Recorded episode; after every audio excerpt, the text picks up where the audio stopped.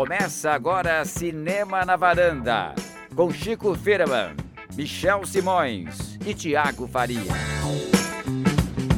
Varandeiras e varandeiros, mais um Cinema na Varanda, sou Michel Simões, episódio 256. A primeira vez a gente nunca esquece, Chico Firman.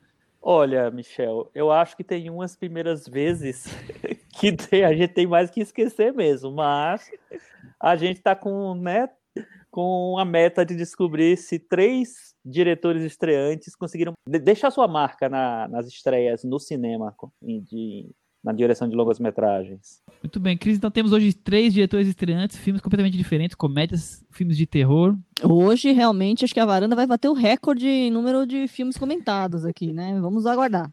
Tá preparado, Thiago, para falar de tanto filme hoje? Tô sim, e é bem. ilustra bem o que seria a primeira vez, né? Os filmes dessa noite, porque tem primeiras vezes que são inesquecíveis e outras que a gente quer esquecer. Sem mais delongas, vamos para os filmes de hoje. Vamos falar de Borá, fita de cinema seguinte, o segundo filme de Borá. E vamos falar de duas estreias aí de, da, do streaming, todos são de streaming, na verdade, né? De filmes de terror, o que ficou para trás da Netflix e o Swallow, que está na, no Mubi. Então vamos começar com o filme da semana passada que estreou, mas como o episódio ficou grande, a gente acabou pulando para essa semana. O Borá, fita de cinema seguinte. É, quem se lembra, no, faz uns 15 anos mais ou menos do primeiro filme. Agora o, a segunda aventura do jornal, o segundo jornalista casaque mais famoso, como eles mesmos se é, chamam no filme, é dirigido pelo Jason Walliner, que é um diretor de 40 anos e, como eu falei, são todos estreantes no dia de hoje. É, ele fez muita TV e comédias em série, mas nada, nada para cinema. Então eu vou fazer a sinopse direto antes de começar a falar do filme. Após alguns anos preso, o jornalista kazakh Borá Sacha Baron Cohen é liberado por seu governo para uma missão de tentar aproximar seu país dos Estados Unidos, ao levar um macaco de filmes pornô como presente ao vice-presidente dos Estados Unidos. Mike Pence. Muito bem, Cris. Tiago Faria, o que, que você achou dessa, desse retorno do Borá aí para as telas, ou para as telas, mesmo sendo pequenas, mas para as telas e para o mundo político e do cinema? Michel, eu achei legal depois do macaco pornô, de filme pornô, você fez uma pausa, eu estava esperando o nome do macaco, né? Mas... Ah, eu jurava eu que eu, também. É, eu jurava uma pausa dramática. Eu não peguei o nome do macaco. É, o, Chico, o Chico não entrou para Eu pra tremi na hora, cara. Eu, eu dei o espaço, tremi, né, Thiago? Tremi. Ele não preencheu, falhou, falhou. É, então a gente vê que o Michel está incorporando o Sacha Baron Cohen, fazendo pegadinhas com o Chico aqui no nosso Cinema na Varanda. Olha, Michel, minha relação com o Borá é muito louca. Eu, nem eu sei direito como é, Ui. é, porque o primeiro filme da série do Borá eu vi no cinema e eu lembro ainda hoje da sessão do filme, porque foi algo muito atípico. O cinema ria o tempo inteiro, parecia um que estava algo histérico mesmo ali na, na sala, que estava todo mundo em transe vendo o filme. Foi uma sessão inesquecível por causa disso.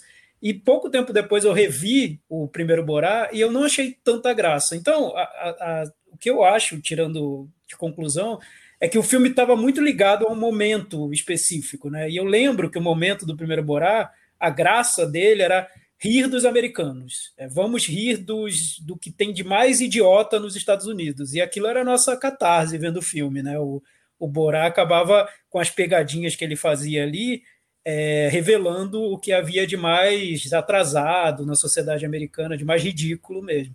Isso era muito engraçado. O formato do primeiro filme veio numa época em que estava muito em alta esse humor das pegadinhas. Você tinha o Jackass, por exemplo, que tinha esse, esse estilo de humor que era fazer de conta que é um documentário e pregar peças nas pessoas. O Sacha Baron Cohen levou isso para um outro nível, né, ao outro patamar, ao transformar o filme numa espécie de sátira política sobre os Estados Unidos. Então, esse é o contexto do, primeiro Borá. Eu sou bem dividido em relação a ele. Eu vi primeiro, achei muito engraçado, e depois não achei tão, tão engraçado assim. Acho que é um filme mais daquela época. E aí vamos para o segundo, daqui a pouco eu falo. Cris, e você? Você se lembra do outro Borá? Ele foi o filme marcante para você? De boas risadas? Eu lembro muito pouco, mas é, também tenho essa memória das pessoas estarem gargalhando no cinema, de né, assim, ser super divertido e tal. Para mim, ele remete a uma coisa de um universo meio MTV, é com essa coisa da, da pegadinha, né? Que é uma coisa muito anos 90 para mim. Que ele traz de novo agora nesse segundo filme mas eu não, enfim, eu não sei se tem a mesma vibe, se funciona do mesmo jeito como funcionou a, a primeira vez. O Chico, há um humor é, que é, sei lá, universal e atemporal, mas há um humor que realmente é, é do momento, sei lá, programas como TV Pirata, Cacete Planeta, que o mesmo agora, aquele programa que esqueci, que tinha na Band. Bom, tem tanto humor por aí. Que CQC. CQC, é, cada um pode gostar mais ou menos, mas assim, é são humores do momento que falam com os. O que acontece hoje, e aí eles ficam datados, talvez, e o Borá pode ser isso? Ou não? Olha, eu acho que tem público para tudo, né? E, o... e esse filme, pelas reações que a gente viu nas redes sociais, por aí, agradou bastante gente e não agradou muita gente também. Eu acho que sim, é um humor de 10 anos atrás, ou até mais, né? Mas eu acho que ainda tem gente querendo comprar esse humor. Eu acho que é quase um humor tweet, sabe? Você tweetou uma coisa, ele tem graça naquele momento que você tweetou. Daqui a um ano, quem for olhar, vai já não tem nem mais contexto, né? E eu acho que é, esse tipo de, de filme é exatamente isso. Você tem que assistir agora, que tá no calor do momento. Eleição aí, Trump e Biden vai acontecer aí essa semana, quer dizer, amanhã, que nós estamos gravando dia 2. Quer dizer, eu acho que vale muito por ser essa, esse fervor do hoje. Fiquei muito surpreso com a reação ao Borá, isso que o, que o Chico falou sobre as pessoas elogiando o filme, e eu fiquei surpreso também com o lançamento em si, porque quando anunciaram o novo Borá, eu pensei, gente, mas será?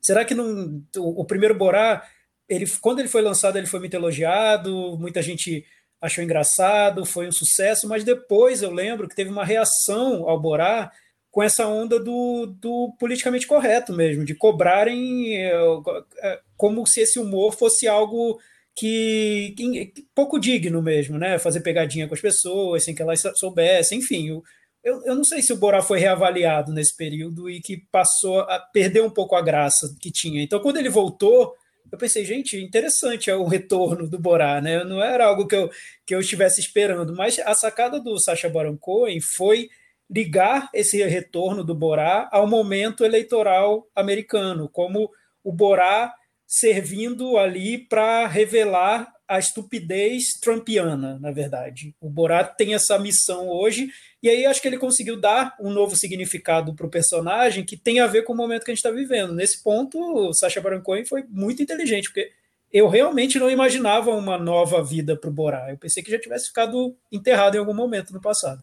A partir do momento que o mundo, que, não, que, que os Estados Unidos elegeu o Trump e permitiu que o Borá ressuscitasse, talvez, das cinzas, né? É um manifesto anti-Trump, né?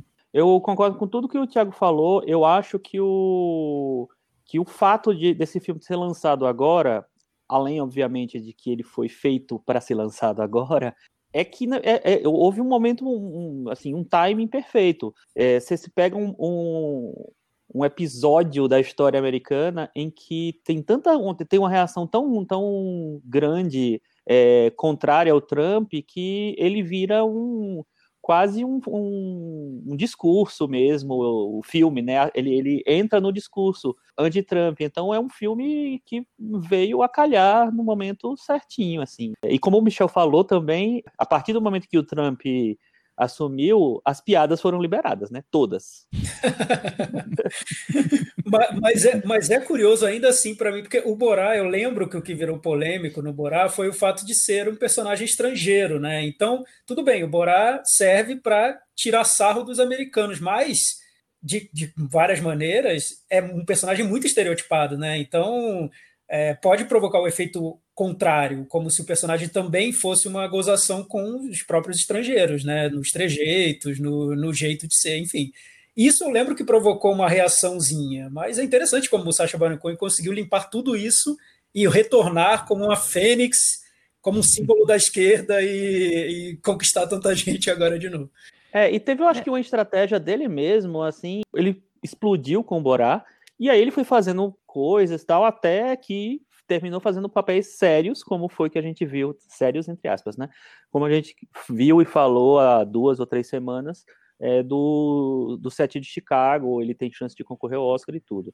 Esse timing de ele lançar um novo Borá, justamente no momento em que ele é um ator que está começando a ser levado a sério, e, e no momento também que ele estava meio esquecido, né? Porque fazia assim, a gente, por mais que ele tenha trabalhado esses anos todos, ele só voltou a as conversas esse ano com é. o, a, a, possível indicação Oscar e com o e, e, esse novo Borá. Então eu acho que tem uma estratégia aí também de fortalecimento dele, assim. Vocês têm uma, alguma hipótese sobre o que aconteceu? Porque era, o Borá foi um fenômeno, foi um sucesso de bilheteria. Já o filme seguinte, o Bruno, eu acho que ele já provocou esse incômodo, porque era um personagem que era, era um personagem gay, né? E, e o filme tirava muito sarro do estilo do personagem, do jeito do personagem. Então, esse humor que no Borá, no primeiro Borá, foi tão aceito, no Bruno não foi tão aceito assim. E no, no seguinte, então, que acho que é o ditador, foi menos aceito. E o Sacha Baron Cohen foi né, escorregando aí no, nas bilheterias, se tornando menos popular. Não sei o que aconteceu, se o problema é era, foi com ele ou com o humor que ele estava fazendo. Vale lembrar que ele ficou um bom tempo aí, alguns anos envolvido na biografia do Freddie Mercury, né? Que no final acabou virando o Bohemian Rhapsody com o Rami Malek, que enfim foi premiado com o Oscar. Mas a versão do Sacha Baron Cohen, ele queria que não fosse algo chapa branca. Então parece que ele acabou tendo alguns atritos com o Queen e durante um bom tempo ficou nesse projeto que acabou não dando certo. E aí sim ia ser um, o renascer da Fênix ali, né? Mas é interessante realmente, essa trajetória dele é muito, muito louca. Assim. Eu acho que tem a ver com o que a gente comentou antes, de que o, o humor descontrolado, vamos dizer assim, começou a sair de moda. As pessoas começaram a reagir muito. Eu lembro que quando o CQC estreou, Rafinha Bastos, Danilo Gentili eram celebradíssimos, e depois eles viraram vilões por causa da, de não, ter limites, de não respeitar. E eu acho que isso aconteceu um pouco com o Sacha Baron Cohen também, porque o humor dele é esse humor escrachado, é esse humor direto, que não poupa ninguém, e isso foi começando a cair em desuso mesmo. É um humor que agrada, numa piada agrada um, mas desagrada muito o outro, né? E aí Exato. você acaba criando muitos haters, digamos assim, né? Muita inimizade, e isso vai se tornando uma bola de neve. E o, alguém que você agradou numa piada hoje pode se tornar o seu hater amanhã e isso vai cada vez é, diminuindo o seu poder de alcance depois, né? Então é um, é um humor arriscado, exagerado, que retrata o absurdo e talvez no, na, na, na figura do mundo com Trump permita que ele resgate esse humor de forma bem sucedida por boa parte da sociedade que acha o Trump um, um, absurdo, uma coisa completamente fora de, de órbita, digamos assim, e aí tudo que faz o humor dele e ridiculariza é bem aceito. Eu acho que tem razão, porque eu lembro que eu, na época do Borá, eu, eu não, não sou muito fã desse, desse tipo de humor mesmo. Eu fiquei muito incomodado com o filme, muito incomodado. Por mais que houvesse vários momentos interessantes em que você tinha ele criticando a sociedade americana, a maneira como o americano médio se porta, o que ele pensa, eles usam muito essa coisa de os fins justificam os meios, sabe? De, ah, deixa eu, quero fazer, tirar sarro de não sei o que lá, eu posso fazer do jeito que eu quiser. Eu acho que, poxa, não é, não é necessariamente uma verdade. Mas enfim, esse humor realmente caiu em desuso e eu acho que agora, com essa possibilidade, foi o que o Michel falou, com a possibilidade de tirar onda do Trump, ninguém tá nem aí se ele tirar a onda do Trump, tá todo mundo gostando mesmo. Então tá ele liberado, pode falar o que né? ele quiser, tá liberado, exatamente. É, mas eu acho que o que muda nesse novo Borá, e, e, eu acho que muda muita coisa, porque voltando ao Borá, o que você faz, né? Você reprisa o humor de pegadinhas do primeiro Borá, não daria para ele ter feito um filme todo como o primeiro Borá, porque esse humor já se perdeu, né? Ninguém mais quer ver Jackass hoje em dia, ninguém quer ver mais. E, e ele próprio se tornou muito conhecido, então isso acho que seria inviável, né? né? É, e ele até brinca com isso no filme. Ele se tornou muito conhecido, seria inviável ficar fazendo pegadinha. Então ele tenta criar uma trama no filme, né, que envolve a filha dele, a ida deles para os Estados Unidos. Então tem é, é, quase um filme convencional filmado como algo mais freestyle, assim, mais mais feito nas coxas, porque realmente foi um filme feito agora na pandemia, concluído agora. Então com essa urgência de ser lançado nas às vésperas das, das eleições americanas. Mas eu acho que está muito mais próximo do que seria uma comédia convencional na trama, na narrativa, do que era o primeiro Borá. E quando ele tenta encaixar as pegadinhas no filme, eu sinto que 80% delas são encenadas, que não são reais no filme. Eu acho que ele encenou muita coisa, porque não me passou algo, a sensação de algo é, verdadeiro. É, verdadeiro. Felizmente tem uma que é verdadeira que meio que salva todas as outras, que é o clímax do filme, que é incrível, realmente o que ele conseguiu ali. É quase um filme denúncia mesmo, além de ser uma comédia. Mas fora isso, eu acho que ele precisou tomar um caminho mais convencional. As pegadinhas não fazem mais tão, tanto sentido dentro desse formato. E o humor dele, que era totalmente incorreto, atirando para todos os lados e realmente furioso com todos, tudo e todo, agora virou um humor com causa, eu acho. Um humor que quer. É, tanto que no final do filme ele, ele, ele pede para que as pessoas votem, enfim, é, tem, tem, é humor mais afinado ao que é o que as pessoas veem como engraçado hoje em dia, que é aquele humor que no fundo é bem intencionado, ele tem uma boa intenção humor político mesmo, né? Sim. Que tem intenções políticas. Eu, eu acho que é por aí mesmo.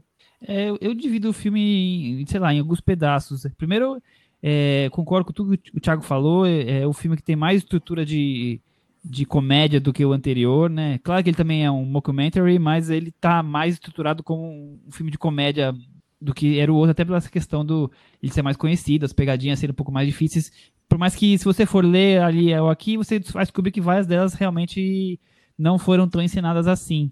Ou sabia-se que era um filme, mas não sabia se o que ia acontecer. Tinha algumas, algumas surpresas com, para o público assim.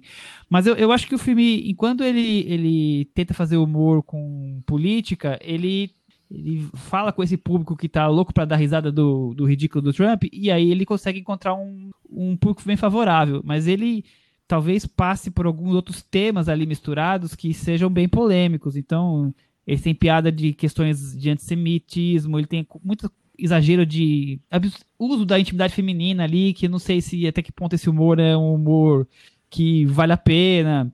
Nossa, fora zombar da ingenuidade, né? Não sei se zombar da ingenuidade das pessoas é, é um humor tão válido assim. Então, é, essas piadas de sexuais é, em relação às, às mulheres são tão velhas, elas não fazem mais, mais efeito, eu acho, sinceramente, assim. Eu acho tão, tão nada a ver, sabe? É, o que eu acho ma mais problemático, que na, na, verdade, é essa história de ele carregar o filme inteiro com essa coisa de vender a filha. Ok, ele quer brincar que pessoas do Cazaquistão são presos a, a tradições é, seculares e totalmente arcaicas, tal, não sei o que lá, mas assim, poxa, isso era uma piada, ele virou, virou o filme inteiro isso. Então é, eu acho então, que tem um pouco.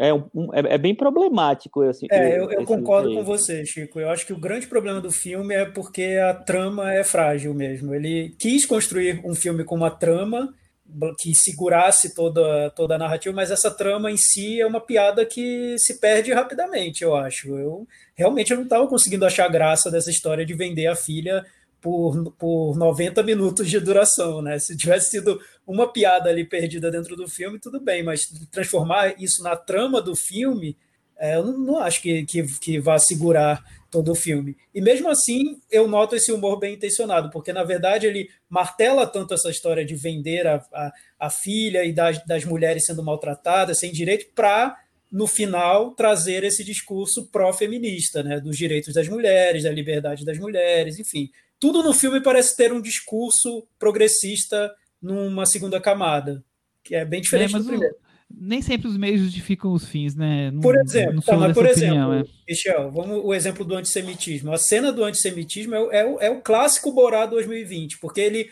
zoa de duas velhinhas e as duas velhinhas dão uma lição para ele e no final ele abraça as duas velhinhas e tudo fica bem, entendeu? Sim, é, sim, sim. É o Borá dos dias de hoje, o Borá consequente, não é o Borá inconsequente. Eu não vejo um filme inconsequente que busca conciliação. Ah, total. É, e pede desculpa. É. Oh, é, é, é, um humor que ele, ele faz a piada, mas ele já espera o, o resultado final, né? Tá na Sim. conta que tem que vir aquilo que eu tô esperando para poder é, preencher ele... a, minha, a minha mensagem, né? Exato. E se ele não fizesse isso, realmente ia ser mais problemático ainda. Eu acho que ele tenta botar panos quentes na, no, no, tipo de humor que ele faz. Cria um segundo problema, quer dizer, uma segunda questão, na verdade, que é o seguinte: você não faz mais exatamente aquele humor que você fazia, mas você finge que faz. É. Sim, e, e, e, consegue o público, né? Isso que eu acho mais surpreendente, o, como ele conseguiu um novo público para o Borá, mudando esse tom do humor. É uhum. interessante, como ele, ele refez a, a, o personagem de alguma maneira e deu certo, funcionou, né? Você vê tanta gente gostando do filme, mas, por exemplo, uma cena como ele é, invadindo, entre aspas, porque eu não, eu não consigo acreditar nessas pegadinhas, mas vamos supor que ele invadiu um palco de uma manifestação de radicais do Trump e cantou uma música zoando ainda mais, é, colocando em exagero o que os radicais atacam. Isso para mim é jogar para a torcida total, assim. Não tem que ele ofenda com essa, com essa cena, porque o público do filme está querendo ver isso, né? O público do filme está querendo uhum. rir de uma zoação com o, o trumpismo, né? Então não sei. Eu acho que o Borá virou outra coisa, não era o que ele era, e, tudo bem, não estou reclamando também, só estou observando que ele se adaptou aos, aos tempos que a gente está vivendo. Vamos para Meta Varanda? Porque acho que a, cena do Rudy Giuliani todo mundo tem que ver, né? Eu só queria destacar a Maria Bakalova, que faz a filha dele. Ela tá muito bem, eu acho, no filme, e ela entrou totalmente no clima, e ela tá sendo cotada para o Oscar de atriz coadjuvante. E se a gente lembrar que o Borat já tem uma história no Oscar, porque ele foi indicado a melhor roteiro adaptado, é, o primeiro. Pode surgir. Pode, não, não é de tudo, ainda mais nesse ano que é um ano bagunçado, enfim. Não, mas o, o primeiro Borá realmente foi um fenômeno, né? E eu, eu concordo com, com o Michel. O, a cena do, do Giuliani é, é algo à parte do filme, né? Você não. É, é quase um, uma denúncia mesmo, que ele, algo, algo jornalístico ali que ele conseguiu. Ele colocou uma, uma isca para um político super conhecido ligado ao Trump cair. E o cara caiu, e ele gravou isso no né? filme, é. e virou depois assunto né, na, na, imprensa americana. Enfim, ele conseguiu criar um, um, um, fato político dentro do filme. É interessante, né? Não sei se sobrevive como comédia, e também não sei se ele, se ele fez pensando nisso, né? Nem sei como avaliar, na verdade. Metavaranda, Chico Firma. Foi engraçado porque assim, eu assisti a primeira. A, a, cena dos créditos, na verdade, e fui pegar uma água. Terminei assistindo essa cena. E eu ri bastante nessa cena, depois não ri mais nada. E aí foi engraçado. Enfim, X. 4,5. 4,5. Cris, eu vou dar nota 5. E você? Eu vou dar nota 4. Tiago? É, então, eu vou dar 4,5, viu? Eu acho que ele mudou e não trouxe. Pra pior. É, não, não, nem sei se para pior, ele mudou, mas trouxe algo tão medíocre dentro desse, desse gênero que ele quis, dessa, desse subgênero que ele quis fazer, enfim, não sei, não me convenceu. Com isso, Borá, fita de cinema seguinte, ficou com 45 e ele caiu da varanda. Não teve é, jeito. Hum, não teve. Com jaula, com tudo. E é, queria destacar que o Michel deu a maior nota, ou seja, ele gostou Olha só. do Borá. Quem diria, hein, que o Michel ele... ia dar a maior nota pro Borá. Pro Borá, Cris, o que aconteceu? Isso. Não é, é só o Borá Michel... que não é não só o. graça nenhuma. Eu ri muito mais do, do, que o Michel, eu ri muito mais do Borá matando o coronavírus com a frigideira, mas realmente acho que não, não, o rolê não vale a pena pra gente chegar na cena do, do Giuliani, é um rolê meio tortuoso. Né? É, demora muito, né, pra chegar lá. É, eu até fiquei imaginando, o Thiago tava falando essa coisa assim, ah, será que é verdade, não é? Até fiquei imaginando que a costura do filme deve ter, talvez tenha sido até talvez refeita a partir do momento que deu muito certo a, a, a pegadinha Giuliani. com o Giuliani, né? É, talvez eu também acho. Até, enfim. É verdade, é verdade. Eu acho e, também. E ele gritando com o Michael Pence, acho que esses são os momentos que são mais interessantes, mas é como se fosse uma sketch que podia passar no. no... É, numa é, série. Devia fazer uma série do é. Borá de três episódios de o 15 minutos. O filme é bem frágil. Vamos então agora partir para filmes de terror o que ficou para trás, um filme dirigido pelo Remy Wicks, que é um cineasta inglês, também estreante. O filme passou em Sundance em 2019, passou naquelas sessões Midnight, que, sessões mais ligadas a filmes de gênero. E a sinopse é a seguinte: jovem casal sudanês foge para Londres a fim de recomeçar a vida longe da guerra, mas passam a ser atormentados por seus traumas e culpas na casa provisória designada pelo governo inglês. Chico Firman, então, é uma, é uma mistura bem interessante, né? Porque é um filme de terror clássico, é um filme de assombração. Casa é, Mal Assombrada, né? Exatamente. E é um filme que tem um, um, uma carga política muito forte, né? É um filme que fala de um, de um dos assuntos do momento há, muito, há, há alguns anos já, a imigração, refugiados, é, e etc. E como e, e, que clima esses refugiados encontram na, no novo país. Eu, eu primeiro eu já acho interessante você você estabelecer um filme de terror a partir dessa situação. E eu acho muito interessante que tenha que, que o elenco seja totalmente negro, né, atores negros, tentando contar essa história e, e mostrar o horror que é sentir na pele os, esse problema da, da, da imigração e, e, de ser um estrangeiro. Então, eu acho que tem, tem um, um ponto de partida muito interessante. Tiago, é isso? É o horror do, da vida de refugiado, até quando eles parecem que vão ter um pouco de paz, os refugiados não têm um pingo de paz nessa vida?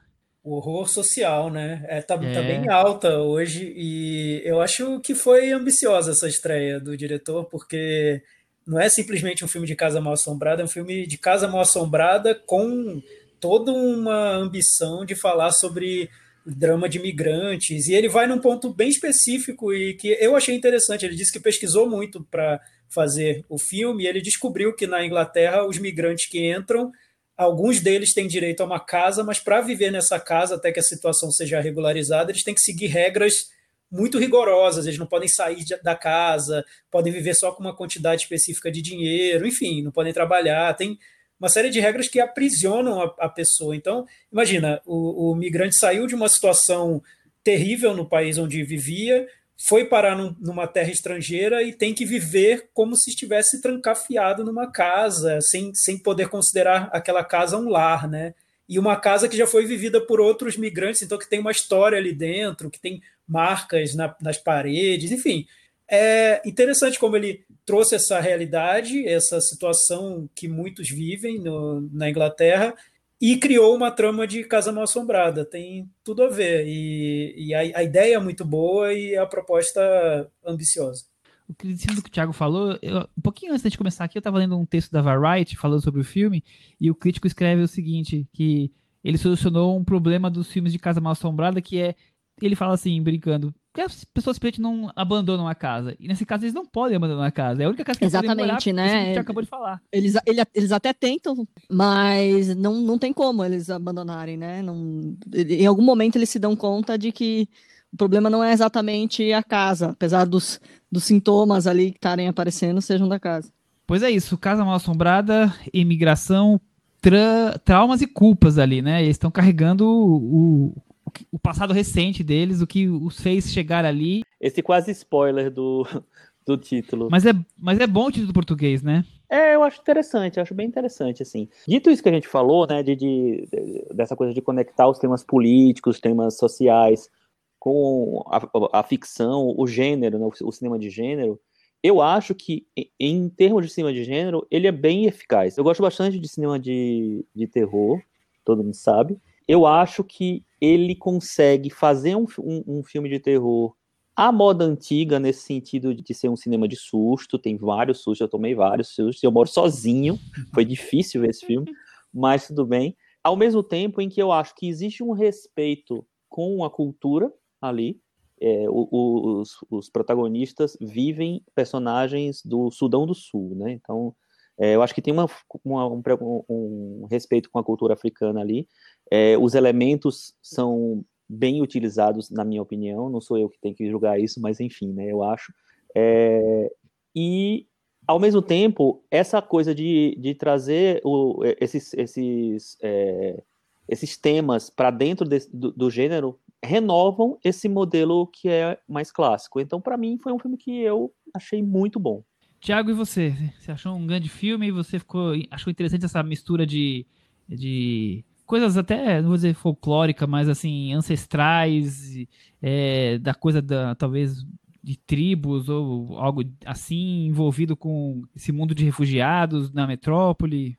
Eu, eu gostei, eu gostei. Eu não me empolguei tanto quanto o Chico, mas porque eu acho que a ideia do filme é muito boa, o que ele quer fazer é, é já já tem essa ambição grande e é, e é muito interessante, mas eu justamente nesses elementos de gênero que o filme me perde um pouquinho. Eu gosto, acho que realmente tenho respeito às regras do, do gênero, mas eu não sei, eu, eu, sinto que parece que às vezes o filme se apressa muito nessa ao, ao, criar todas essas alucinações ou esses fantasmas, seja lá como você quiser interpretar, e, e criar esses momentos de, de trem fantasma dentro da casa que me pareceram um pouco apressados. Eu senti como se ele não construísse tanto a atmosfera, já jogasse aquilo no filme e quem sente susto, sente medo vai sentir, e quem não sente também não, não vai se envolver tanto assim com o filme. E quando ele vai para um flashback para contar o que aconteceu, aí eu acho que o filme se torna um pouquinho didático. Eu acho que ele tenta sempre explicar tudo passo a passo para a gente entender a realidade daqueles personagens. E eu fico me perguntando se precisava ser tão claro no que ele está querendo, se não poderia ter deixado algum mistério no ar. Mas eu acho interessante o filme, uma bela estreia. É isso, Cris? Você também acha que. Eu também me incomodei. Acho que a única, a única parte que me incomoda mesmo do filme é, é o flashback tão, tão claro. assim. Abre-se um bom trecho de filme para se, se recontar uma parte da história que a gente não conhece.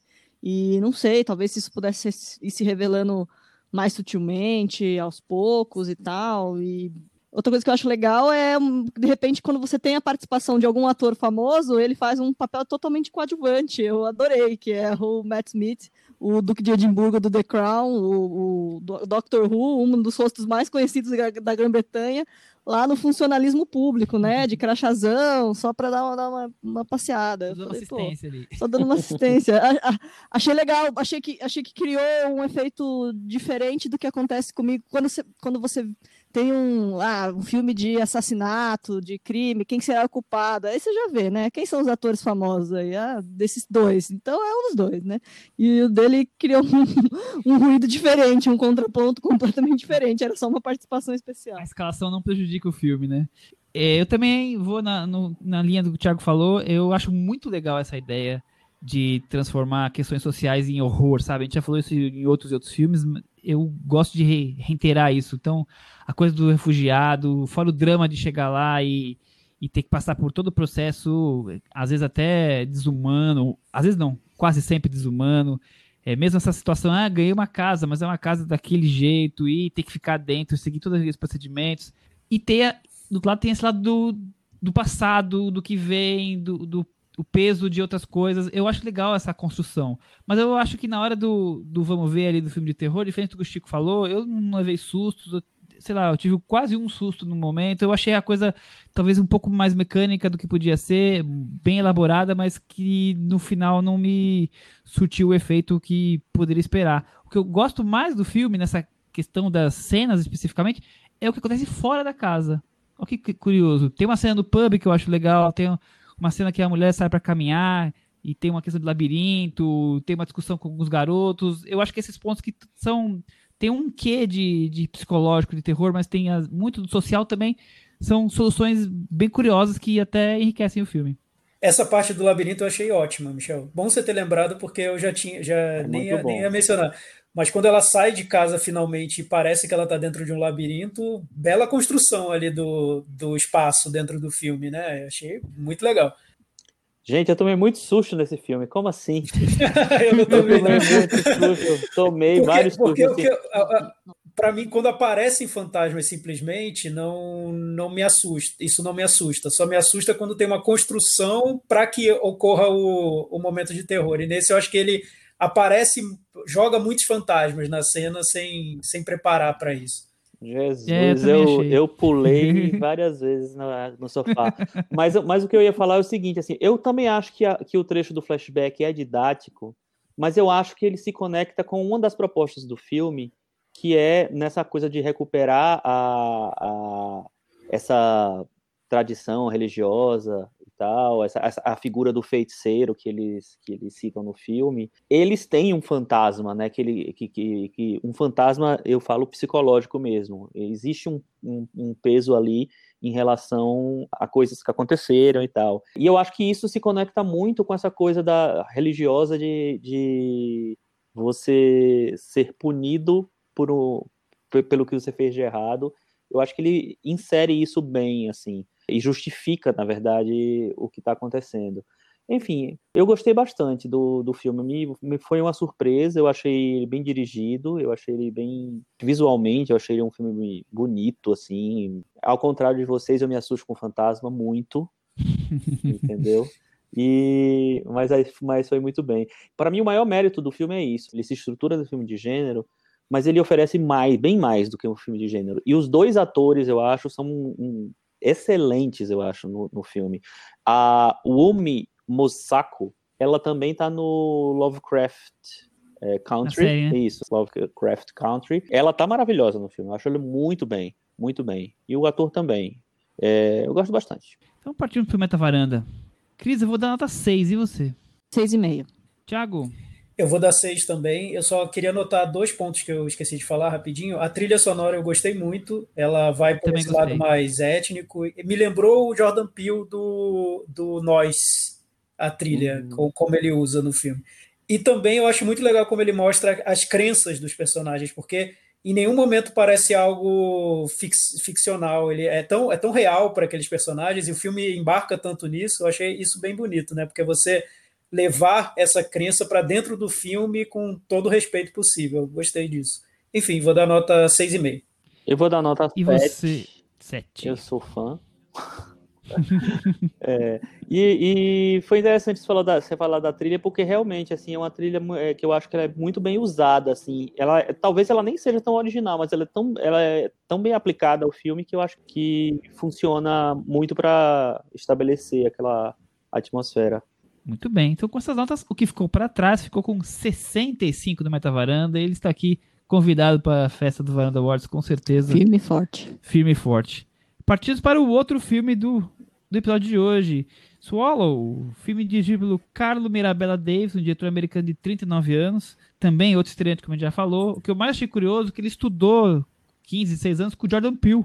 E assistiram juntos o Iluminado, Akira, e começaram ali, foi antes de estudar em cinema. Acabaram ali se cruzando, fazendo uma vida paralela ali, que depois virou em cinema.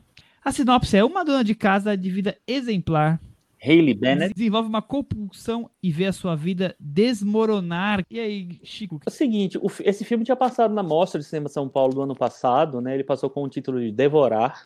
É, agora na, na.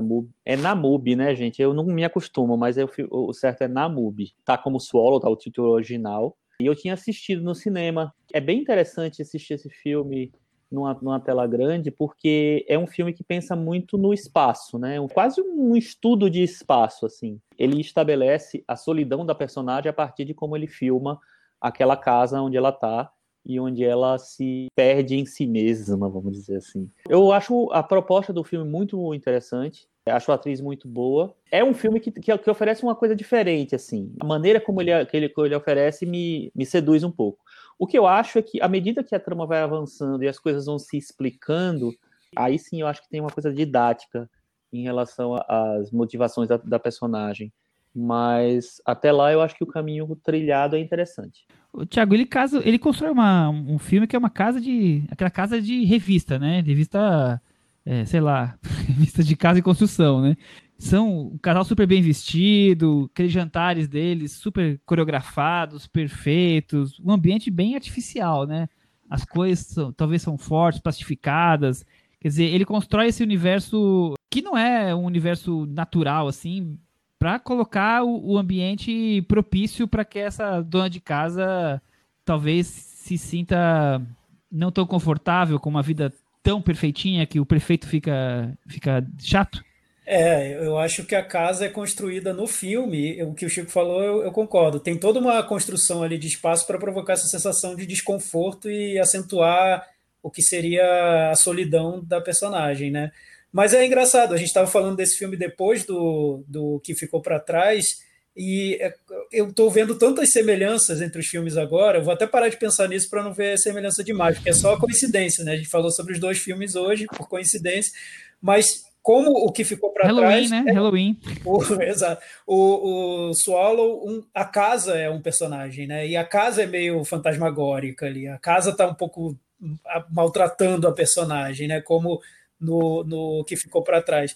E também como o que ficou para trás nesse filme ele parte de uma questão real, assim, de um não é, não é um problema social como outro filme, mas é um, um problema de saúde mental, né? Ele se inspirou no, no, num distúrbio, num transtorno alimentar que se chama paica, que são essas, essas compulsões por, por objetos estranhos que, que as pessoas comem com todo, todo um, uma, um ciclo que, que ele fala em entrevista que seria o ciclo de tentar ter controle sobre a própria vida. Então, quando você passa a devorar esses, esses objetos, as pessoas que fazem isso têm, têm uma sensação de que estão no controle de alguma situação. Então ele usou essa, essa condição real que existe para construir uma trama de terror. É, nesse ponto eu vejo semelhanças entre os filmes no, na, na, partida do, das tramas. O Chris, ele fez exatamente isso como o Thiago falou, mas ele se inspirou na, na vida da avó dele, que nos anos 50 era uma dona de casa, com um casamento infeliz, e tinha uma mania de lavar as mãos compulsivamente. Ele achou que lavar as mãos não era tão cinematográfico, digamos assim. É, mas você acha que esse efeito desse, dessa compulsão por comer objetos é uma forma bem usual de você mostrar como uma pessoa que tem a vida ali tão perfeitinha, mas ao mesmo tempo não tem um controle sobre a sua própria vida, e aí tem que buscar alguma coisa que seja só sua? É, eu acho que é, foi uma forma dele ir em busca disso, mas agora o, o que eu acho, e aí eu acho que eu concordo bastante com o Chico, é que a partir do momento que ela começa a fazer isso, a gente vai querer ir em busca de, do porquê. A coisa do, do marido, a coisa dos sogros, é, e aí, quando começa a investigação na, na vida dela, que a gente vai tentar entender, talvez o filme acabe se tornando um pouco linear. Que no começo eu acho que ele tem umas nuances mais interessantes. Conforme vai afunilando, eu acho que ele vai perdendo um pouco do brilho. Mas eu também eu, eu, eu gosto muito do, do cenário, do contexto, da atuação. Acho que essas coisas são bem legais no filme. É, eu acho que enquanto o filme trabalha com mistério, ele nos prende mais. Quando ele começa a desenvolver a trama, aí já cai talvez numa coisa um pouco mais, vou dizer banal, porque não é isso, mas talvez mais conhecida, assim, mais eh, familiar pra gente, já perde esse esse ar de desse mistério todo, né? É, e acho que porque a gente tá não só tentando entender a personagem, como até entender um pouco o que é o distúrbio, né? Não é uma coisa que todo mundo é familiarizado. Você quer tentar entender o que, que se passa na, na, na, cabeça dela, quais são as motivações. O que ele debate bem é a questão do acolhimento quando você tem uma pessoa nessa situação, né? Que é um acolhimento totalmente torto em relação à, família que a família do marido dela. Então eu acho que um pouco da, da, discussão é essa. Acho que o probleminha vai mais na hora que a gente achar que é só por causa de um, um, uma coisa, né? Por um fator só. É, eu acho que a, que a maneira como ele explica é que fica um pouco didática, né? Porque, não sei, eu acho que o, o é tão surpreendente o começo do filme, a, a, compulsão dela e a maneira como ele filma, eu acho que é bem sedutora, assim, porque é, é tudo tão esquisito e, e, e visualmente tão é, bem pensado que acho que você, você fica interessado ali, até você entender é, as coisas que estão acontecendo, assim, você fica. Eu, eu me senti atraído por aquela coisa. Ah, mas a, é, depois eu acho que o, é, essa, esse frescor que o filme tem vai se perdendo, porque vai é, se caminhando para um, um, um desfecho muito explicadinho e muito óbvio até às vezes, eu acho. Então eu acho que fica um pouco perde um pouco para mim do, do, da estranheza que era o mais interessante que o filme me oferecia antes. E acho que demora um pouco demais, né, o, o, desfecho. Tem, você tem um momento lá, uma catarse, e depois da catarse a coisa segue, ainda segue, ainda segue mais um pouco, e, e a, a, história já foi perdendo realmente o brilho que ela tinha, e a gente continua indo lá tentando costurar a trama até chegar num desfecho aceitável, assim. Uma, ah, agora ela vai conseguir seguir um caminho tal. Você acha que tem mais finais do que o Retorno do Rei? Acho que não chega tanto, mas é aquele, aquele ponto de corte ali, uns três. o Thiago, em entrevistas com ele, é, eu achei curioso que o, o, primeiro que alguns dos, dos filmes de referência dele são os mesmos do diretor anterior, tá? Então, olha só, Mary, todo mundo, to, todo mundo é, bebe das mesmas fontes.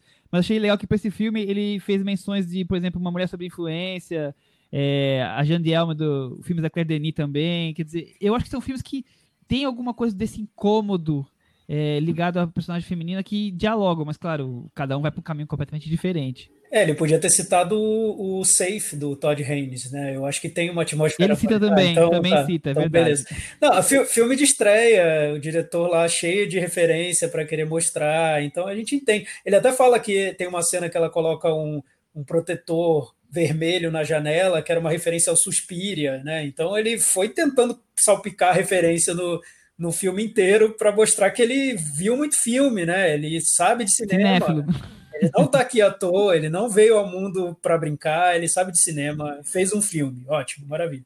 O que eu acho que o problema grande desse filme é o que o Chico e a Cris falaram, que é ele quer se explicar demais, ele, e às vezes ele se explica no, nos diálogos, né? Isso me irrita muito a grande questão do personagem é esse desejo de controlar, tomar de volta o controle da vida dela, ou, ou, ter o controle da vida. E o filme fala nisso durante a trama, né? Não precisava falar. Já é, esse é o mistério do filme, né? A gente entender o sentido que move a personagem é um mistério. Então, se você abre o mistério dessa maneira, o filme se dilui, né? Fica, fica banal quase. E, e eu acho que tem uma diferença grande entre fazer um filme sobre uma condição de saúde e usar isso como mote para um filme. Nesse ponto fica parecendo que é um filme sobre essa condição. Ele está sempre preso a essa condição, tentando explicar por quê, por, o que leva uma pessoa a isso, como se resolve isso. E aí, né, deixa de ser um filme misterioso e, e sedutor e passa a ser um filme sobre uma condição, né? Não, não, não acho tão interessante. Nada que você não encontrasse num, num documentário sobre essa condição, num texto de Wikipedia. É. Por que, né? Fazer um filme só sobre isso? É como se a revelação do de, mais para frente é, meio que negasse o, o, o, interessante do começo. É, o, interessante do começo é o mistério, né? E eu acho que ele controla bem o ritmo do filme. Isso me surpreendeu no filme. Eu, eu, eu sim, acho que o sim. filme é muito é bem construído no, na, na narrativa, né? Eu não, não vi momentos ali soltos dentro da trama. Só a parte final, como a Cris disse, realmente tem uma dificuldade para para resolver a trama. Mas até se tornar muito óbvio, eu acho que é um filme que segura bem o interesse. É, ele cria um suspense, um, um clima de mistério interessante. Eu, eu, gosto da atmosfera, eu gosto do timing do filme, principalmente na da apresentação. Da... Ela, inclusive, assim, tá mini cotada pro Oscar, ela tá lá nos 30. Mas... Sério? É, é assim. Já mas, o ator eu não, não, não, gostei. O ator eu nem lembro. Eu acho que foi de propósito, né? Colocaram um cara que não é nada, né? Um, é verdade. Uma coisa qualquer. É, é tudo artificial no filme, é, propositadamente. É, né? é, é, verdade, crítica, é isso é uma constatação. É, ele tem o dente artificial, então, tudo é artificial. Faz, faz sentido, sentido, ser ruim. Ele ser artificial, é, faz sentido ele ser artificial. Exato, faz sentido. Foi de propósito, ele é um grande ator interpretando um personagem artificial. É verdade. Mas a Hayley Bennett eu acho ela muito boa, muito boa. É, é, é, um personagem difícil também, né? Não é um personagem muito. É, é bem não óbvio, assim. Vamos pro Meta Varanda? Vamos pro Meta Varanda. Tiago, você começa agora. Ah, então. Esse didatismo do filme me, me irrita bastante. Eu vou dar cinco, então vou ficar bem em cima do muro mesmo. É, mas tá aí, um diretor estreando, mostrando todas as referências dele. Eu até esqueci de dizer que o modo como ele usa música no filme também me pareceu bem. É, exibido, assim, querendo mostrar que ele, que ele gosta de música pop, porque eu não vi sentido. Tem uma música que entra ali no meio do filme que eu pensei, por que, que tá colocando isso aí? Mas enfim, tá, chegou e que bom, bem-vindo e tá vamos aí. lá, tá aí, chegou chegando. E você, Chico, qual a sua nota? Eu dou nota 6. Eu acho que ele consegue estabelecer uma coisa diferente no começo. Por mais que ele não segure no filme inteiro, eu acho que ele já fez bastante coisa assim, interessante no começo. E se, se a referência for muito, for, for muito bonita e colorida, eu gosto. Sim, é isso. Desce, desce mais um Todd Haynes pra gente. Ah, aí, aí tá pedindo muito, né? Eu vou de seis. Com essas notas, Swallow ficou com 56 do Metavaranda e está aqui pendurado entre os seus penduricários alimentícios. Nossa, foi longe. Pronto para ser devorado pelos espectadores. Exatamente. muito bem, muito bem. Vamos então partir agora para o nosso momento Belas Artes à la carte, o parceiro o serviço de streaming focado em cinema alternativo, que toda semana estamos aqui destacando um dos filmes do cardápio deles, que tem filmes clássicos, filmes cultos, também lançamentos bem recentes. É, a cada semana, quatro novos filmes são integrados, nenhum sai. Assinatura R$ 9,90. E sempre estamos aqui trazendo um filme recomendado para os varandeiros conhecerem descobrirem. Chico Firman, qual foi o recomendado da semana e por que assisti-lo? Filme recomendado da semana é Stop Making Sense, um documentário musical do Jonathan Demme, estrelado pelo Talking Heads. E por que assisti-lo? Porque é um clássico. E acho que a energia dos Talking Heads e a criatividade do Jonathan Demme trouxeram um clássico instantâneo dos anos 80 que estava aí em pé até hoje. Tiago, é um dos filme-concertos mais celebrados do cinema? É, tem gente que considera o, o melhor, né? Não sei, tá, tá, entre os melhores, sem dúvida. O legal é que ele tá. A gente tá falando sobre ele agora, no momento em que o, o David Byrne, do, do Talking Head, ganhou um outro filme concerto que estreou na HBO, dirigido pelo Spike Lee, chamado American Utopia, de um show que ele apresentou aqui no Brasil, no Lollapalooza. Então, quem viu aqui no, no Lollapalooza mais ou menos sabe o que será esse, esse, esse filme concerto do Spike Lee é também super conceitual e tudo mais. Só que o legal do, do Stop Making Sense é que acho que ele pega uma época do Talking Heads, em que o Talking Heads era uma das grandes bandas de rock né, dos anos 80. Era um, quase um, uma instituição ali do, do, do rock. E, e, esse concerto específico, esse show que eles fizeram do, do disco Speaking in Tongues, ele era muito bem construído como apresentação, como performance, e aquilo casou muito bem no filme. Parecia que era um híbrido entre um, um filme concerto típico e um filme com construção de cenas e situações, narrativa. Ele ficava ali no meio termo, de uma maneira que era muito ousada para a época. Né? É, realmente, ainda tem um impacto grande hoje, e eu acho que a maneira como o Jonathan Demme filma, sem tanto rebuscamento, mas com algo é, é, um, é, uma, é algo sutil ali a maneira como, como ele, ele encara esse show. É, é muito eficiente, porque ressalta o que a, a apresentação tem de mais poderoso mesmo. Que é a coisa da, da construção, né? Da, da energia do palco, mas também a construção de fundir imagem e show ao mesmo tempo. Eu achei curioso que ele não filmou um show, ele filmou vários shows e em cada show ele colocava a câmera num lugar diferente. Por isso que o filme traz essa, na, na, essa montagem de imagens criando um quase que o universo todo ali do, do, show, né?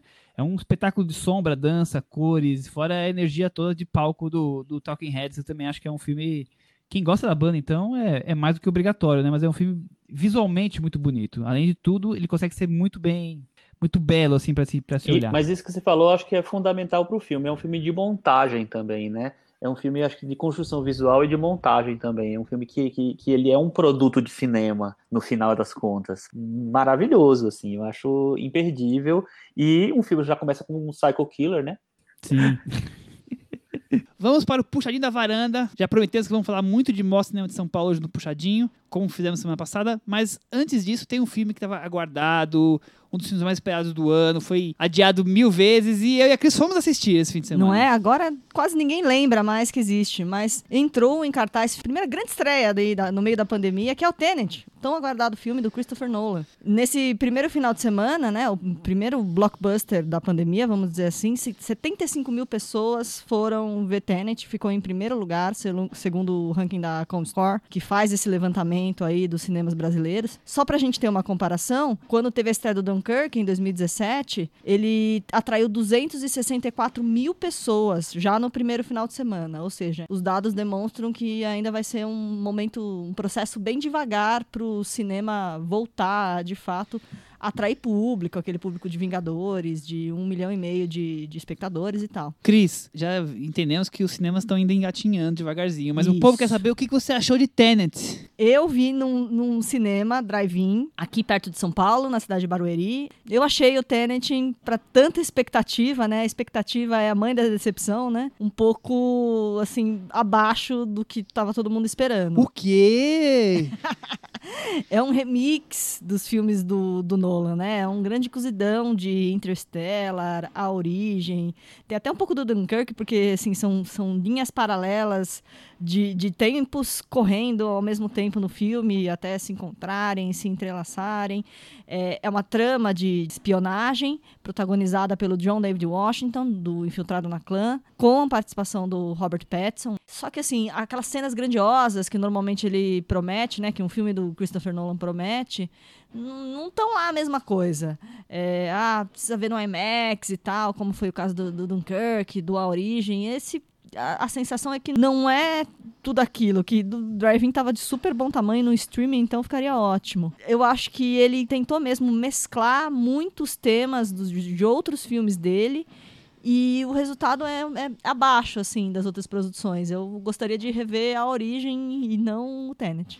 Bom, a Cris acabou de terminar. Se o Inharitu falou que tem que ver o filme no templo e o Nolan queria salvar o cinema, a Cris está querendo que todo mundo veja no drive-in que está de bom tamanho. É Podia isso. ter estreado em mais drive-ins. Muito né? bem.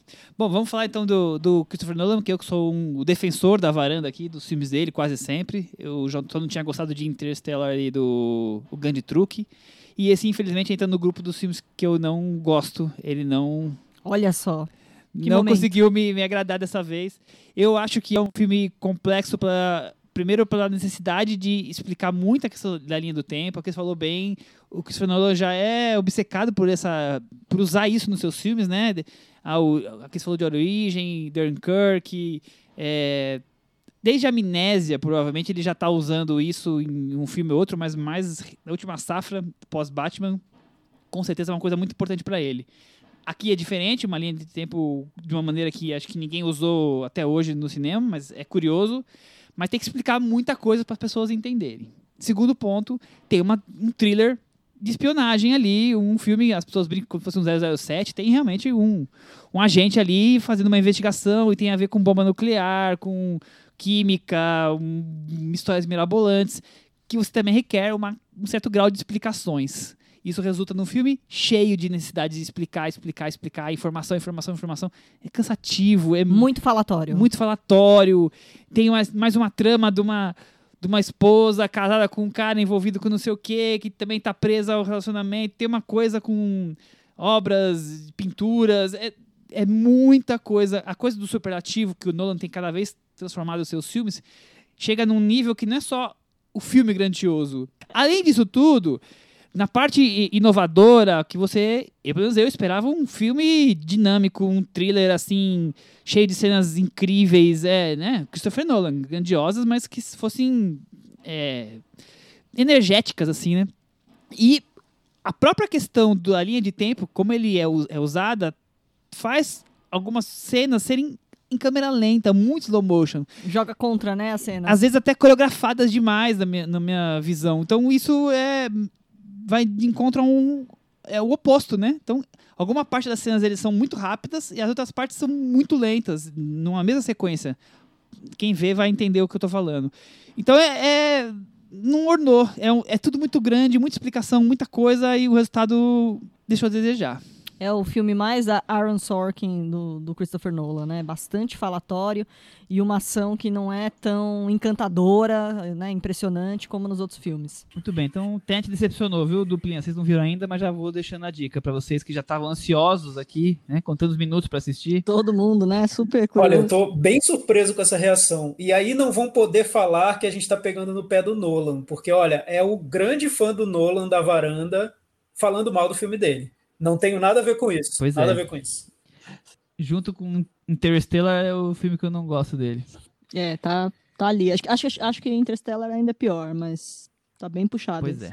Mas, Tenet a parte, nosso registro de Christopher Nolan, vamos falar então de mostra de cinema. Chico Firman, você quer começar com um dos filmes que nós destacamos para hoje? É, a gente pensou em três filmes que para dar uma fazer exatamente o que a gente fez semana passada, né? Para tentar discutir um pouco mais aprofundadamente, sem, sem ser exatamente uma dica, mas uma, uma pequena discussão.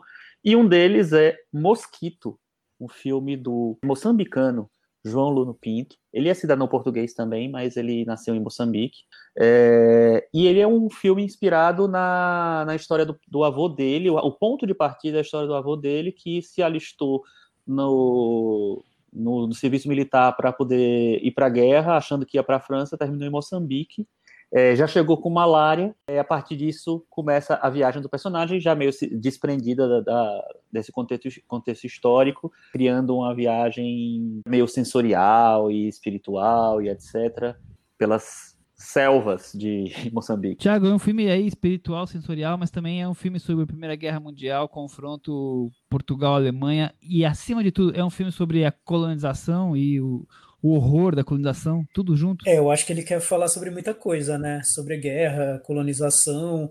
É um filme de aventura, né? A estrutura dele é de um filme de aventura, porque é um personagem que vive várias situações ali, ele se, se perde do destacamento dele e vai vivendo é, tramas ali, uma sucessão de tramas dentro da guerra até chegar no, no desfecho do, do filme. É, essa estrutura é interessante. Eu não sei se casa ainda muito bem o que seria o filme de delírio do, do personagem, dessa viagem interna, psicodélica, com um filme mais narrativo com esses, sobre esses encontros do, do personagem. Eu ainda, na minha cabeça, não vejo isso casando tão bem ainda. Eu gosto muito da fotografia do filme, eu acho que é linda mesmo, a maneira como ele mostra a região da África. O, a trilha sonora é bem usada, porque às vezes a trilha parece que acompanha um pouco os momentos de loucura do personagem, então ela vai ficando mais, mais eletrônica, mais moderna, enfim, é uma, uma trilha fora do comum. Um trecho do filme me incomoda um pouco, que é quando ele mostra a relação desse personagem com a comunidade local, que eu acho que aí tem uma visão muito europeia da, daquela comunidade, parece ou busca, ora buscando o exótico ou algo quase místico, mágico, isso me incomoda um pouco sempre nesse filme.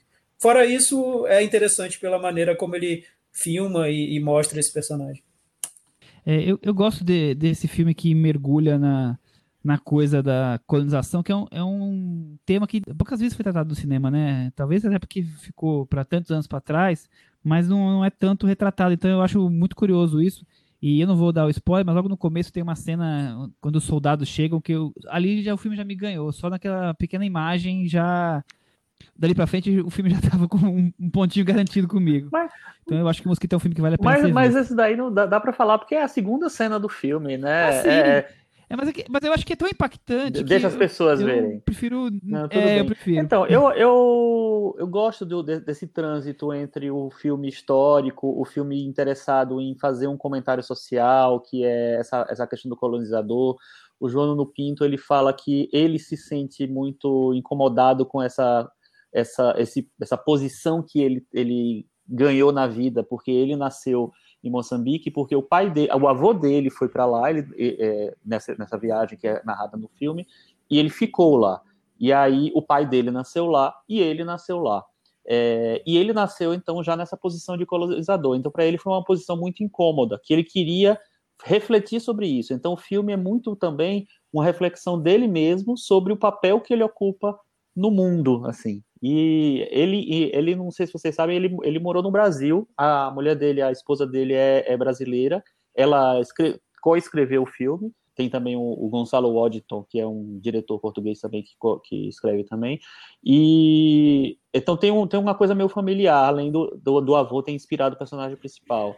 Eu acho que tem vários aspectos que o filme me pega. Eu concordo com o Thiago na cena, é, sobre a cena da, dele na comunidade que ele vai parar, que eu acho que ficou meio meio esquisita assim ali. Eu gosto muito mais da primeira metade do filme do que da segunda, mas é, eu ainda acho que o filme tem muitos momentos muito bons assim. E quando ele tá no auge do delírio, que tem a, a cena com o padre, eu acho tão bem filmada aquela cena, tão bem filmada, me pegou bastante ali.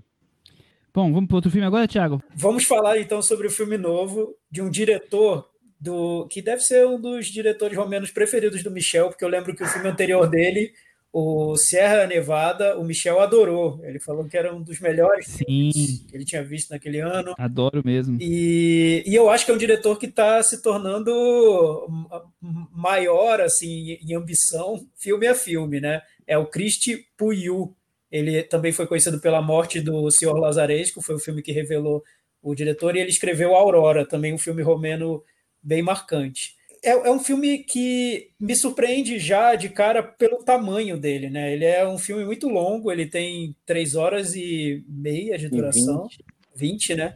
Uhum. Ele é inspirado num texto do início do, do século XX, que que é um texto filosófico, histórico, que discute uma série de temas da, do, do período, de religião, a política, a geopolítica, enfim, vários temas. E ele usa esse texto filosófico num filme que seria de ficção. Então já tem aí um, um ruído enorme entre, entre os formatos. Né? Você vai criar uma ficção para tratar de um texto que lida com, com fatos históricos, que discute esses fatos, que coloca tudo numa perspectiva filosófica, enfim. Já de saída, eu, eu, li uma entrevista com ele que é, que é muito engraçada, ele falando sobre a construção do filme, que ele diz: Olha, eu sei que é um filme que a maioria das pessoas vai odiar. Então foi até difícil convencer os atores a fazer o filme, porque eu falava, cara, você quer fazer um filme que as pessoas vão odiar? Então era difícil convencer os atores. Mas, assim, eu acho que é um daqueles filmes que a gente tem chance de ver na Mostra de São Paulo, não é tão acessível assim, não vai ser tão fácil encontrar em outros lugares.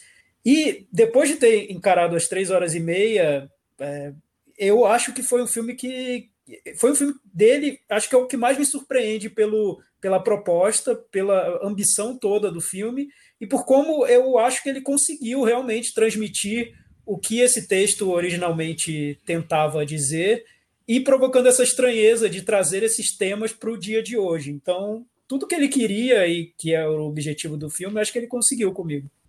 É, quem não gosta de um filme muito falado dentro de, um, uma casa, as pessoas comendo, bebendo e conversando né, de maneira colonial, vai realmente estranhar e vai ser difícil assistir a 3 horas e 20. Mas quem gosta vai ter a oportunidade de, de enxergar uma visão bem ácida de uma sociedade europeia do, do leste europeu, né? É, muito antes do que a gente vê de, de Segunda Guerra, que a gente acaba vendo muito disso, né? Os, os efeitos, assim, coisas do, do, sei lá, é século XIX ali, talvez? É a virada do século XIX para o século XX, exatamente Isso, a virada. É. 20, né? Então é um, é um filme que coloca, o, coloca cada um de, de pessoas importantes. Então tem um alguém da nobreza, tem um militar, tem uma pessoa mais jovem, né? E, e ali confronto de ideias de alguma forma, onde é possível confrontar, né? Então eu acho muito curioso isso. Sempre que tem esse confronto, essa possibilidade de você ver visões diferentes do mesmo mundo, por mais que seja ali dentro de uma burguesia, né? Todos ali estão de uma forma ou outra na burguesia. Tem só um personagem que tem algum momento ali mais especial, que é um garçom. O resto tudo dentro de uma burguesia. Então eu, eu acho muito interessante como o Puyo consegue trazer isso tudo. E ainda mais no caso é, um, é uma família russa que está passando as férias na Transilvânia. Então tem essa coisa do da neve, da frieza, do russo que quer ser europeu, então eles discutem em francês. Tem muitos elementos ali, além do simples. Do simples não, mas além dos temas que estão sendo tratados. E tem isso, né? Eles falam em francês porque era chique falar em francês é, na, Era na chique época. isso. Então o filme todo é em francês por causa disso, assim. Eu acho muito, muito interessante o filme também. É um filme difícil, assim, porque ele é um filme de diálogo o tempo inteiro e ele é um filme é, concebido para que a, o, visual, o visual seja um suporte para o diálogo também.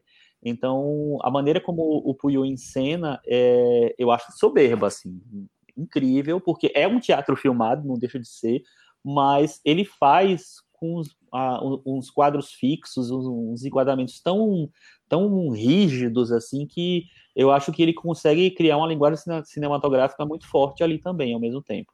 E é, me. Às vezes a câmera não tá nem, nem no mesmo ambiente, né? Exato, Quer dizer, é. tem um distanciamento, assim. é- Exatamente. ele, ele, ele é rico nessas preocupações É. estéticas, né? O cinema já E tinha é muito interessante porque ele, é- é- ele posiciona essa câmera e, e deixa ela estática e muitas vezes ela está posicionada de longe porque vo- ele quer que, que você veja alguns, alguns detalhes da cena, né? É, algumas coisas que não estão no primeiro plano e tal. É, eu acho que tem uma, uma riqueza de construção muito muito interessante ali. E ao mesmo tempo, eu acho assim, o, o, autor é um filósofo, né? Então tem muito, ele traz muito é, do que se pensava na época, de como a, a, a burguesia, a aristocracia, sei lá, é, via a, o mundo na época. Então tem discussões muito profundas sobre absolutamente todas as coisas. E é mais fascinante, na verdade, a parte que, que eles chegam na, na coisa da religião. Assim, eu acho bem interessante como eles é, conseguem traduzir é, os pensamentos conflitantes ali na, da, daquela época e daquele, daquele registro específico de pessoas. O livro, só, só deixando aqui que o livro é escrito pelo Vladimir Solovyov, e o Cristi Puiu ele dizia que o livro era proibido na Romênia, então ele só conseguiu ler é, no início dos anos 90, porque o, ele dizia que o comunismo proibia esse livro, como proibia vários livros que tratavam de religião, né? E, e esse é um tema forte na, na, na trama, como bem disse o Chico, as discussões sobre religião dentro de um contexto político. O Puiu disse que ele sente muito falta disso hoje, de de discussões que unam esses temas, e o filme está meio que unindo isso.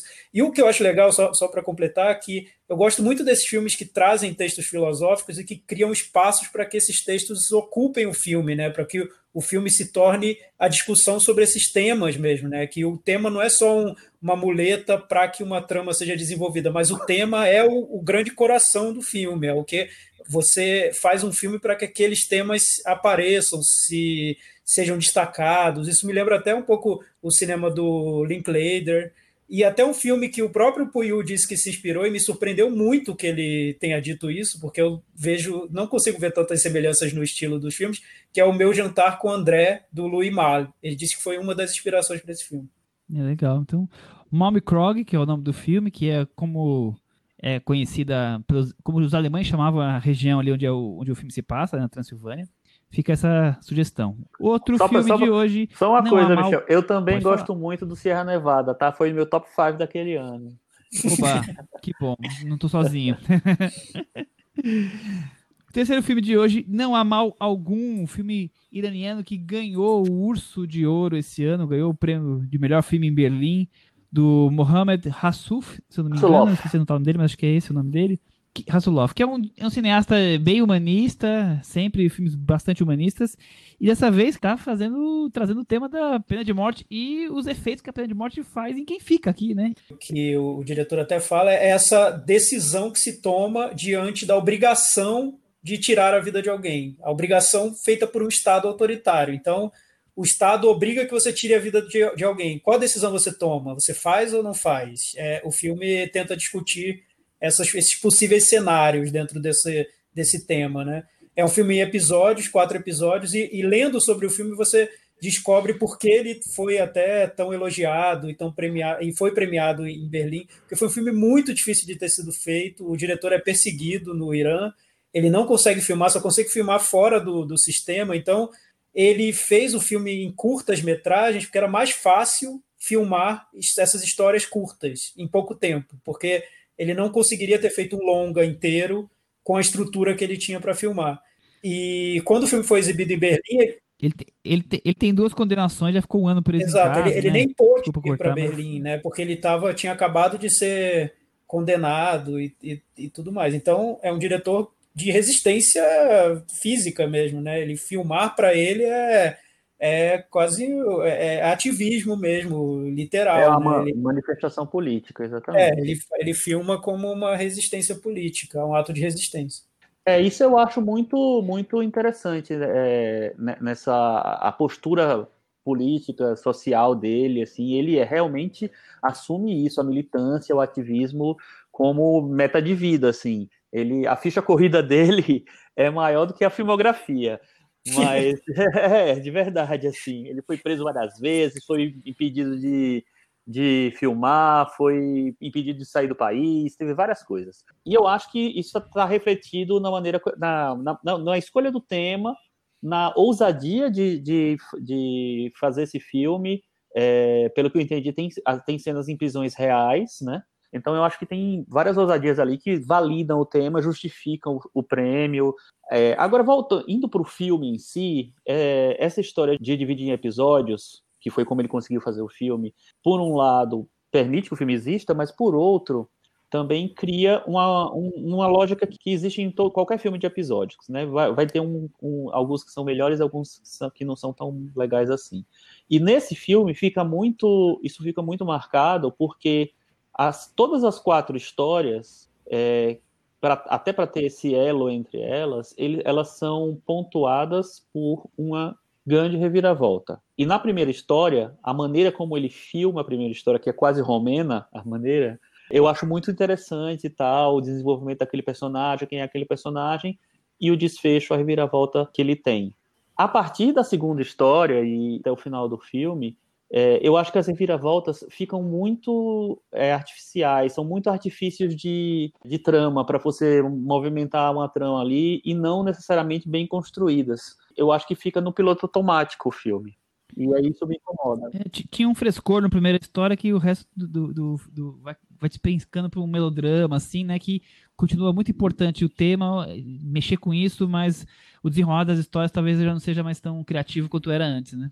Ah, e, e na primeira história, quando você tem a virada, tem a virada acabou, né? É, porque não tinha mais o que fazer depois, né? Também, né? Até tinha, é. como, como, a gente pôde ver aqui em tantos filmes que a gente viu aqui, que querem, não querem acabar nunca, tipo solo. Ele, até tinha. Mas, Foi bem então, econômico. Ele, ele, ele acaba Foi no auge, né? Nas outras, você ainda. A virada você fica vivenciando um pouco mais. São mais dramáticas, digamos assim. Eu concordo com o Chico, eu acho que cai da primeira história para a segunda. E o que eu vejo é que parece que esse, essa pressa que ele teve para fazer o filme talvez tenha se refletido até na maneira como as tramas são, me parecem é, apressadas na construção delas também. No, na maneira como ela joga essas, elas, elas jogam essas reviravoltas e criam essas conclusões que me parecem urgentes realmente, porque ele está tratando de temas muito graves mas que dentro da estrutura do filme parece que estão saindo como algo que está à mão né, dele para entrar na narrativa. Então, não sei. Eu acho que ganhou mais o prêmio por, por causa da dificuldade como foi feito do que pelo filme em si. Ah, e até pela, pela ideia, né? O tema, trazer isso. Eu acho curioso como é, a gente é, não vive naquela sociedade, né? Não, não consegue talvez entender o quanto algumas coisas são como funciona, né? E o quanto pode ser complexas. É só vivendo para você entender. E ele acho que na ideia, assim, no, no mote, é, é curioso trazer isso tudo para todo mundo é, assistir. E é interessante que tem muitos filmes iranianos, muitos mesmo, na mostra esse ano. Então dá para ter uma, sei lá, várias, várias visões ali, vários, é, explorar vários aspectos da, da vida, do cotidiano no país. Chico, vamos encerrar com aquele momento Cantinho agora? do ouvinte com o Tiago Faria. O cantinho do ouvinte dessa semana tá bem recheado, viu? O filme da recheado. Sofia Coppola, On the Rocks, dividiu os varandeiros. Alguns gostam, outros detestam, pelo visto. Aqui na varanda a gente gostou, viu? A gente não tem nada contra a Sofia. Mas eu vou pegar um comentário aqui sobre o filme, que está lá no nosso blog cinemanavaranda.com, porque eu achei ótimo esse comentário, achei tão legal, apesar de, ser to de discordar totalmente dele, eu achei tão engraçado que eu vou ler, é do nosso querido Leonardo Aquino, que já deve ter ganho algum prêmio do, do troféu Henrique Miura, com certeza. Com certeza. É, ele ganhou, então, Eu vou ler aqui. Ele falou que ele acha que o Brasil de 2020 me deixou com muito sangue nos olhos para não pro problematizar On The Rocks e seu sorvete de privilégios com casquinha crocante o puro suco do tédio dos bem-nascidos. O filme é leve? É. Agride? Não. Até achei um bom entretenimento para aqueles momentos em que você está em modo economia de energia, principalmente depois que a reprise de fina estampa acabou. E os detalhes autobiográficos que vocês comentaram no episódio tornaram o filme um pouco mais saboroso, mas não consigo embarcar de cabeça, pelo menos não hoje em dia, numa história de angústias, angústias gourmetizadas como uma pilha de panelas Le Creuset sujas na pia ou um bloqueio criativo diante de uma tela de um MacBook em branco. É como diz a música do Pope, que tanto amo. You never live like, like common people. Amo a obra de Sofia Coppola e minha aposta é que On the Rocks no futuro será visto como um trabalho menos importante na filmografia dela. É isso. Perfeito. É isso. E acho que vai, né? Tá, tá bom, resumindo. Eu acho que ela, ela mesma é, espera Eu gostei né? da citação do, da música do Pop. Foi, foi boa, porque realmente Common People é uma coisa que a, que a Sofia Coppola jamais será, né? Nunca, nunca será. Também vou dar um abraço para os dois irmãos que ouvem a gente, o Guilherme Martins e o Felipe Furtado. E eu vou pedir licença para o Felipe. Ele mandou uma mensagem no grupo particular que eu faço com ele. O Felipe disse no grupo: a, verdade, a verdadeira razão do sucesso da varanda é que a Cris está lá para acabar com o clubinho dos cinéfilos e representar os civis. É, eu, sou, eu, acho que isso vai se perdendo, porque a Cris está cada vez mais no grupinho dos cinéfilos que eu estou percebendo. Bom, chegamos no, na reta final do programa. É, ficou bem extenso aqui, ficou bem longo, aqui vai ter muito trabalho para editar, mas eu não posso deixar de pelo menos citar que essa semana faleceu o Sean Connery, um ícone do cinema, 90 anos. E alguém que marcou muito o cinema, principalmente pelo 007, mas tem tantos outros filmes muito importantes. Então não podemos de deixar, vou dizer uma homenagem, pelo menos uma lembrança de... Dedicando marcante. o episódio a ele, né? Muito bem. Então fica essa dedicação final. Até semana que vem. Tchau!